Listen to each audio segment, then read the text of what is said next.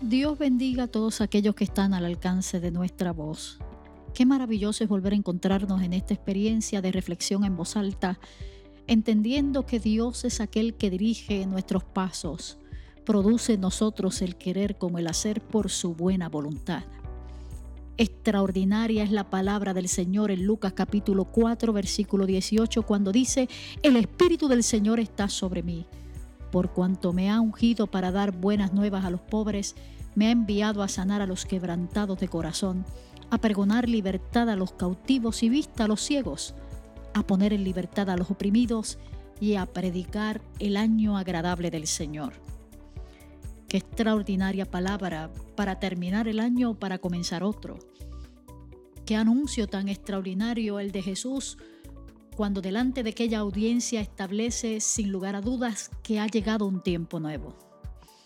Aún en medio de las crisis más tremendas que puedas tener en tu vida particular, al declarar esta palabra para que llegue a lo más profundo de tu corazón, para que no te olvides de aquello que Dios ha depositado en tu vida, yo creo que sirve de impulso para experiencias nuevas, para conocer a Dios de manera profunda, para poder tener encuentros extraordinarios de intimidad con el Dios que te ama. El Espíritu del Señor está sobre nosotros. ¿Para qué? Para que podamos impartir a otros la libertad que hemos recibido en Cristo Jesús. Para que podamos llegar a los cautivos y a aquellos que están ciegos con un mensaje liberador la Biblia dice que Jesús llamó a los doce y les dio poder y autoridad para poder echar fuera demonios. La palabra en griego poder es dunamis, es una capacidad de actuación. Está relacionado directamente con esa experiencia o esa esfera sobrenatural. Autoridad en el griego exousia es una influencia delegada, es un derecho de actuación.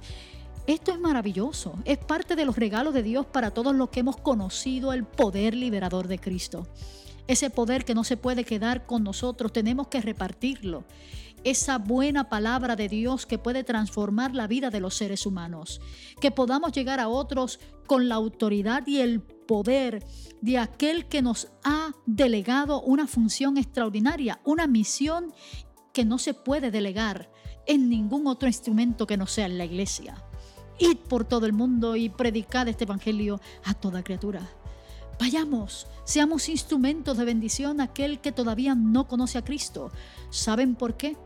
Porque también el Espíritu del Señor está sobre nosotros, porque Él también nos ha ungido y nos ha enviado para poder ser canales de bendición, para poder ser colaboradores en el reino de Dios para que a través de nosotros como hilos conductores podamos transmitir, aleluya, de manera certera esa experiencia liberadora en esa relación íntima y personal con Jesucristo. Nos toca a todos. El Espíritu del Señor está sobre nosotros. El Señor te bendiga mucho.